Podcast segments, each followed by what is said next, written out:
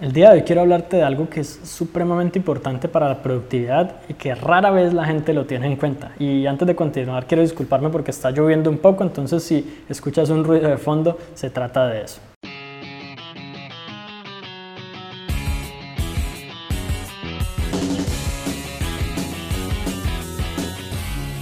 Cuando hablamos de productividad, cuando queremos dar nuestro máximo rendimiento, cuando queremos lograr todas esas metas y tachar cada una de las listas de tareas, de cualquier cosa que queramos hacer, pensamos en herramientas, en aplicaciones, en sistemas, en gestionar el tiempo, en técnica, por ejemplo, de Pomodoro, como la que yo enseñé hace algún tiempo, eh, cantidades de cosas tácticas de ejecución que efectivamente me pueden ayudar a ser más productivo.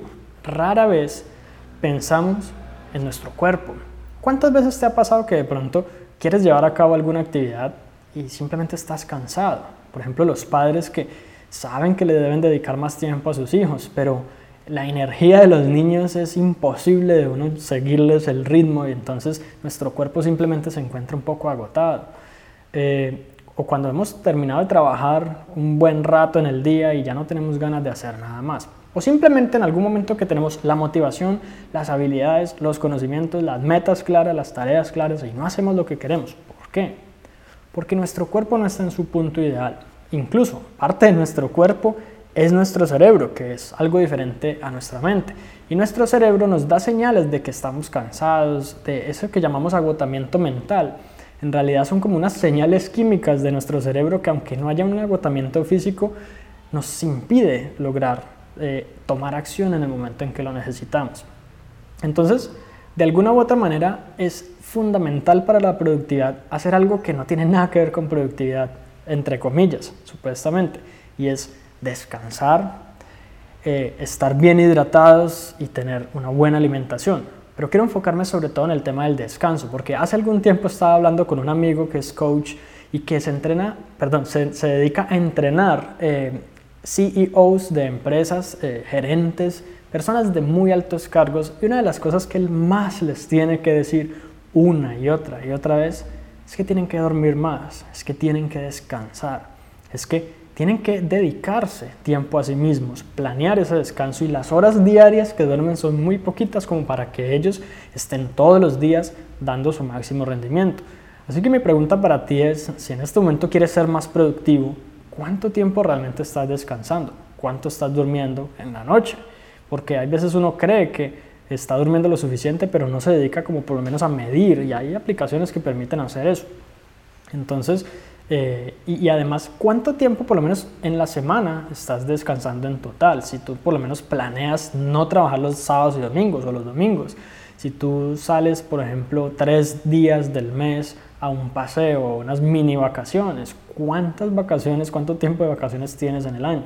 Porque este descanso es vital, no solo para eh, justamente descansar a nivel físico, sino para reiniciar nuestra mente, reiniciar nuestro cerebro e incluso reinicializar los hábitos. Hay algunas estrategias para volver a tener esos hábitos y, evitar el, el estrés post-vacacional, pero digamos que fuera de ese tema, el descanso es vital, sobre todo para las personas de alto rendimiento. Así que si en este momento no le estás prestando mucha atención, es importante que seas consciente de lo, importante, de lo fundamental y de lo vital que es para tu productividad. Porque no es que si tengo tiempo, entonces descanso.